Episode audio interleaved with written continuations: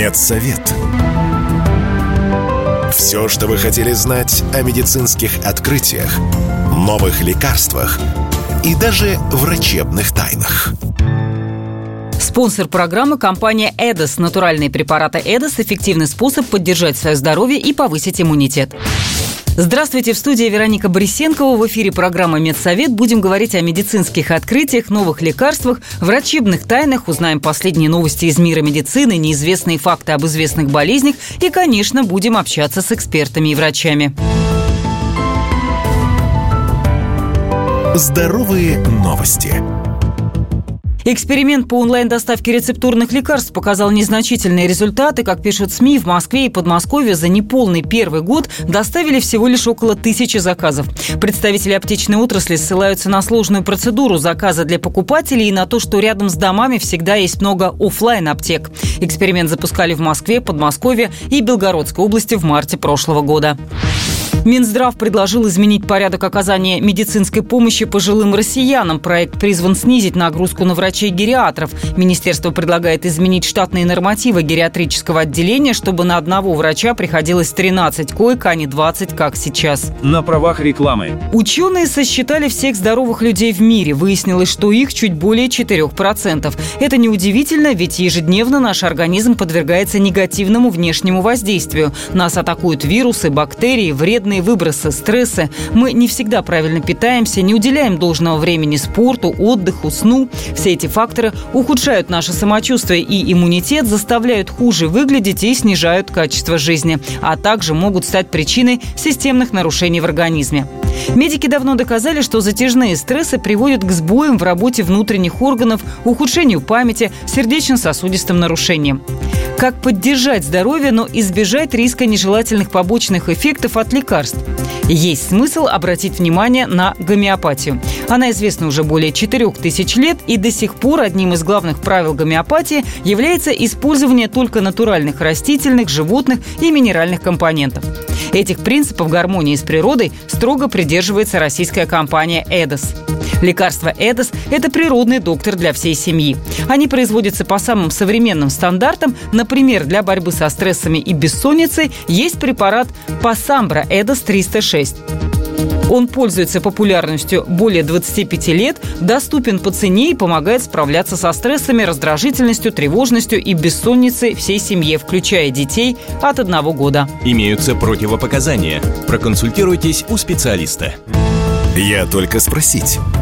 Общаемся с известными медиками, учеными и медэкспертами. В студии Вероника Борисенкова, программа «Медсовет». Мы поговорим сегодня на интересную тему о нашей одной из самых таких сильных зависимостей пищевых – это сахар. Куда его только не добавляют, и скрыто, и открыто, и большинство из нас даже не могут себе представить, как можно обходиться без сладкого, без сладенького. Надо ли бороться с сахарной зависимостью, как это делать правильно, чем заменять сахар. Об этом а, мы сегодня поговорим с нутрициологом, детокс-тренером, диетологом Лерой Лавски. Лера, Вер, почему сахар называют наркотиком, и вот каким образом он вызывает эту самую зависимость? Есть исследование, где указывается, что сахарная зависимость в 8 раз сильнее кокаиновой. Дело в том, что у сахарной зависимости есть завязка на те же рецепторы, что и у наркотиков, дофаминовые. И у сахара эти зависимости, эти рецепторы работают сильнее, чем у наркотиков. И это, в общем-то, достаточно физиологично. Почему? Потому что люди едят сахар уже тысячи лет. И сладкий вкус для нас обязателен, скажем так. Почему сахар на нас так влияет? Влияет. Он имеет такую особенность. Вот представьте себе, что вы приходите куда-то в гости, и на столе сладкое. Ну, сразу уютно, тепло. Это психологическая основа нашей сахарной зависимости. То есть не только дофамин, но и психология здесь тоже очень сильно завязана. Я за то, чтобы определить причину, почему меня тянет на сладкое. И когда мы понимаем причину, мы работаем с ней, а не с булочкой. А да, как здорово. определить причину? Это анализы или что-то еще? Я назову эти причины, и, наверное, нашим слушателям будет даже интересно узнать себя и определить. Самое распространенное распространенная, связанная с отсутствием энергии. У нас мало энергии. Это обычно люди, которые зависят от энергетиков, пьют несколько чашек кофе в день. Я, как нутрициолог, могу сказать глубже, если такой человек сдаст анализы, скорее всего, там будет железодефицит, низкий уровень витамина D, скорее всего, это будет проблема щитовидной железой, потому что ее проблемы, как правило, взаимосвязаны с низкой энергией. Я бы рекомендовала таким людям сдать анализы, посмотреть свои дефициты. Когда мы их восполняем, мы уже меньше хотим сладкого. Второй тип э, тоже часто встречается и, как правило, как раз перекрещивает сталкивается с первым, это так называемая адреналиновая усталость. То есть это хронический стресс, это истощенные надпочечники. Как правило, это очень грустная картина мира у человека. Вот э, все как, как будто бы я все время в кризисе каком-то. Я все время негативлю, я постоянно хочу сладкое, оно мне помогает поднять тот самый дофамин, о котором я говорила в начале, да, то есть улучшить немного настроение. Хроническая усталость в том числе, это все туда же. Третий тип, часто вижу в практике, так называемый, сейчас уже такой сняли, диагноз, это дисбактериоз, то есть это бардак в кишечнике. Это когда у нас кандидозы, паразитозы, синдром избыточного бактериального и грибкового роста. Вот они очень любят, чтобы мы поели сладкое. И, условно говоря, мы головой понимаем, мне не надо бы сладкое, у меня такой уже лишний вес, у меня уже прыщи, у меня уже сахарное лицо, но я ничего с собой не могу сделать, как будто бы откуда-то идет сигнал, вот я вроде нормально поел, а я вот иду и вот что-то сладким надо полирнуть. Ну и последняя такая яркая тоже причина, она встречается уже в менопаузе, она связана с изменением гормонального фона, снижением женских гормонов эстрогенов, точно так же у мужчин снижение тестостерона приводит к тому, что мы начинаем подъедать сладкое для того, чтобы вот эту энергию, которую мы потеряли, тоже восполняли. Отсюда инсулинорезистентность. Почему женщины в возрасте более полные, да, потому что у нас и метаболизм снижается, то есть надо меньше вроде бы как есть, а у нас тут еще и гормоны снизились, и нас еще тянет на сладкое, и мы в порочную группу попадаем. То же самое у мужчин. Правда ли, что уменьшается выработка коллагена у людей, у которых переизбыток сахара, и, соответственно, ну, для женщин, может быть, это важнее, появляется больше морщин? Все верно. Есть же даже понятие сахарного лица. Знаете, у нас есть даже у нутрициологов такое выражение «съел сахаринку плюс морщинка». Вот помните карамелизированную корочку курицы? Вот этот вот сахар точно так же карамелизирует наш коллаген кожи. То есть он буквально его схлопывает. И как определить, что у вас сахарное лицо? Это выраженные морщины или пятна на переносице. Розацея, как правило, напрямую связана с сахарной зависимостью, инсулинорезистентностью. Все, у кого розацея, пожалуйста, обратите внимание на свой рацион в первую очередь. Это отечность в области глаз, опухшие веки, мелкая морщинистая сетка под глазами. Это могут быть и расширенные поры, и глубокие носогубные складки.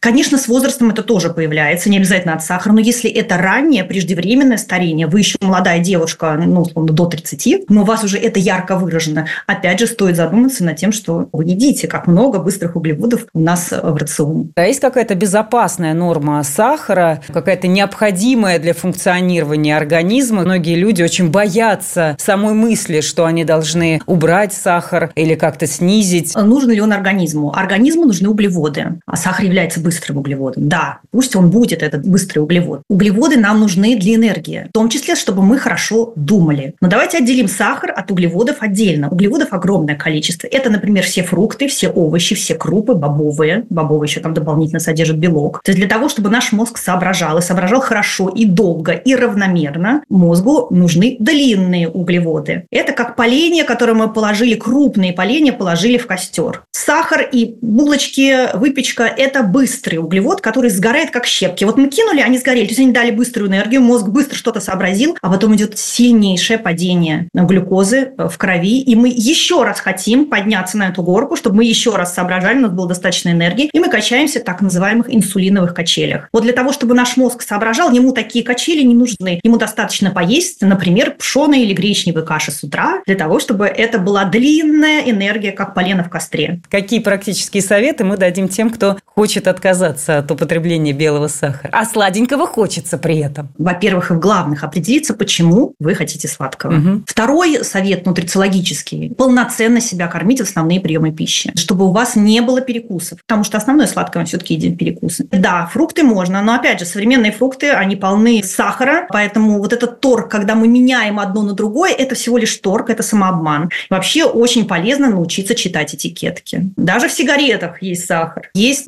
супер полезной морской капусте, где мы добываем йод. Пойди найди хлеб без сахара. Он абсолютно везде. И проблема сахара не в том, что он есть, он существует, и мы его едим. Проблема сахара, что его слишком много в нашей жизни. А Поэтому... А вот все, что рекламируется с надписью э, sugar free, без сахара, да, батончики, я не знаю, там печеньки, насколько это безопасно? Ох, это моя боль. Free еще страшнее для нашего организма. Почему? Потому что это большая тема сахарозаменителей. Фруктоза, она сама по себе достаточно опасна для нашего здоровья, несмотря на то, что она допустима в употреблении даже диабетикам, потому что на нее не взлетает инсулин. Но, с другой стороны, у фруктозы метаболизм такой же, как у алкоголя. Она очень вредна для нашей печени. Организму требуется огромное количество сил, ресурсов для того, чтобы это переработать. Как правило, сразу идет в жир. Последний вопрос. То есть правильно ли я понимаю, что человек может запросто быть без сахара, жить без сахара? Самый главный источник энергии для нас – это все-таки те самые длинные углеводы. Да, длинные углеводы, салаты,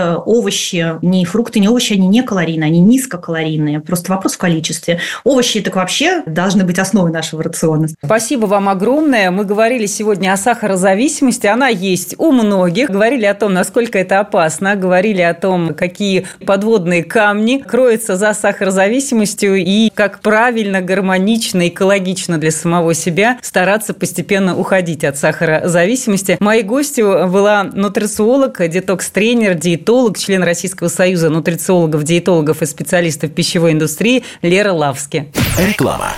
Пассамбра Эдес от российского производителя. Натуральное успокоительное лекарство для детей и взрослых. Сироп Пассамбра Эдес пользуется популярностью более 25 лет, доступен по цене и помогает справляться со стрессами, раздражительностью, тревожностью и бессонницей всей семье, включая детей от одного года. Лекарство Эдес. Природный доктор для всей семьи. Имеются противопоказания, необходимо проконсультироваться со специалистом.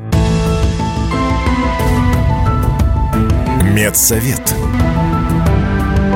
Все, что вы хотели знать о медицинских открытиях, новых лекарствах и даже врачебных тайнах. Спонсор программы – компания «Эдос». Натуральные препараты «Эдос» – эффективный способ поддержать свое здоровье и повысить иммунитет. В эфире программа «Медсовет». В студии Вероника Борисенкова говорим о медицинских открытиях, новых лекарствах, врачебных тайнах, в том числе узнаем много интересного из истории медицины. Медицинские истории. Отправляемся в прошлые века, чтобы узнать, как появлялись болезни и лекарства. В минувшем январе число заболевших холерой превысило 40 тысяч человек. Об этом сообщает Всемирная организация здравоохранения. Так, в начале 2024 года наблюдалось устойчивое распространение этой опасной инфекции в 17 странах четырех регионов – Африки, Восточного Средиземноморья, Америки и Юго-Восточной Азии. Самый сильный всплеск отмечен в Зимбабве. Ну а общее число заразившихся холерой в мире в прошлом году превысило 700 тысяч человек. Риск распространения этой болезни расценивается оценивается как очень высокий. Холера – молниеносное заболевание, способное убить человека за сутки. Его возбудитель – бактерия Vibrio холерия, один из рекордсменов по числу устроенных пандемий. Хотя сейчас холера считается болезнью бедных стран с плохо развитой инфраструктурой, в прошлом она свирепствовала в развитой Европе, истребляя вообще всех. В XIX веке произошло сразу шесть пандемий, которые унесли жизни десятков миллионов людей. Принято считать, что холера возникла из-за колонизации британцами Южной Азии, а также индустриальной революции, которая проложила микробу дорогу в Европу и Северную Америку. Изначально холерный вибрион был безобидным микробом и обитал в вечно зеленом мангровом лесу Сундарбана. Это Индия и Бангладеш. Там он участвовал в симбиотических взаимоотношениях с веслоногими рачками. Долгое время нога человека почти не ступала на эти территории, но во второй половине 18 века сюда вторглись английские колонисты. Через сто лет люди расселились почти по всему Сундарбану и жили по колено в солоноватой воде, кишащей зараженными веслоногими. Предположительные тесные контакты позволили вибрионам постепенно адаптироваться к организму человека, но они не сразу стали убийцами. Ключевым приобретением вибриохолерия стал токсин, который заставляет кишечник действовать наоборот – высасывать воду с электролитами из тканей самого организма и вызывать обезвоживание. Болезнь проявляется внезапно. У здорового с виду человека начинается сильная и неукротимая диарея, которая может застигнуть дома, на улице, в общественном здании. Из-за потери воды больной буквально высыхает и превращается в живую мумию. В Европе XIX века холеру считали унизительным заболеванием, лишающим человека достоинства и уравнивающим его с нищими и жителями трущоб. Возбудитель холеры загрязнял улицы, питьевую воду, оставался на руках больных и здоровых и распространялся. Вспышка заболевания шла волной, поражая новые города. Холера разносилась через транспортные пути и свирепствовала везде, где царила антисанитария. Роковую роль сыграла и перенаселенность, в частности, разрастание трущоб, где вибрионы без труда проникали в грунтовые воды. В какой-то степени именно холера стала причиной появления водопровода и канализации, ведь самым эффективным средством против болезни оказалась чистая вода. Появилась новая парадигма. Инфекции возникают там, где царит антисанитария и отсутствует гигиена. Ну, правда, в современном мире чистота уже не всегда залог здоровья, и новые патогены, вроде золотистого стафилокока, могут распространяться даже в стерильных больничных боксах. При этом лекарство от холеры, по сути, элементарно. Чтобы организм не погиб от обезвоживания, следует просто восполнять теряемую жидкость. Чистая вода с щепоткой соли снизила бы смертность с 50 до чуть более 1%. Это средство было предложено в начале 19 века во время второй пандемии холеры. Но подавляющее число медиков тех лет придерживалось мнения, что болезнь эта вызывается миазмами, некими зловонными испарениями. Следовательно, защищать людей, по их мнению, нужно с помощью сильных ароматов. Иногда людей в профилактических целях заставляли нюхать навоз. Лишь жилищные реформы позволили снизить смертность от холеры и других инфекций в западных странах, но в бедных регионах планеты до сих пор в ужасных условиях живут сотни миллионов человек. Так, в 2010 году в Гаити произошла крупнейшая в 21 веке вспышка холеры. Она унесла жизни четырех с половиной тысяч жителей. Первую смерть от вируса Аляска Покс зафиксировали в Америке. Жертвой стал житель полуострова Кенай. Стоит ли опасаться нового вируса и кто в первую очередь находится под угрозой, выяснял Егор Волгин. Говорит, что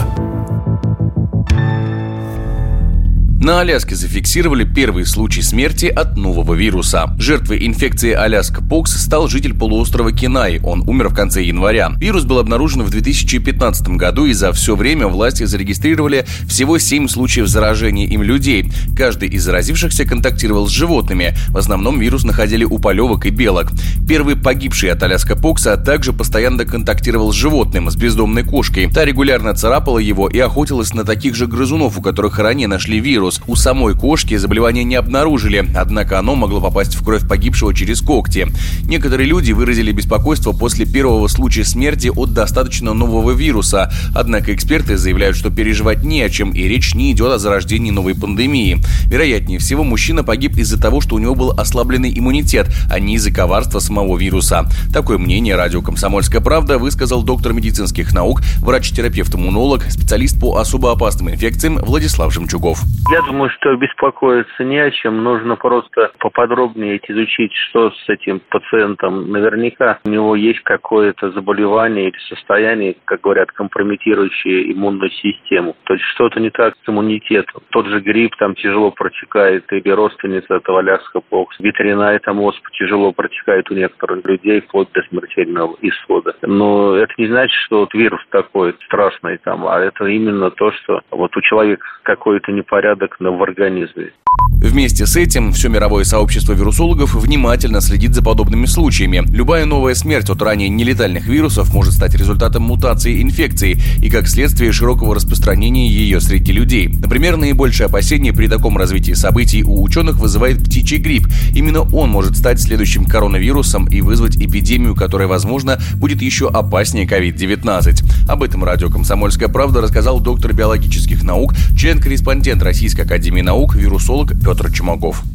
Я думаю, что наиболее вероятная болезнь такого рода – это птичий грипп. Тот вариант, вот H5, уже на протяжении лет 20 э, идут разговоры о том, что, возможно, когда-то этот вирус научится заражать людей и будет передаваться от человека к человеку, и тогда, в общем, это будет действительно пандемия очень серьезная, когда летальность может достигать 50%. Пока, в общем-то, естественным путем такое не возникло, но технологии существуют, которые позволяют сделать так, чтобы этот вирус заражал человека и распространялся распространялся от человека к человеку. Поэтому, конечно, это тревожно.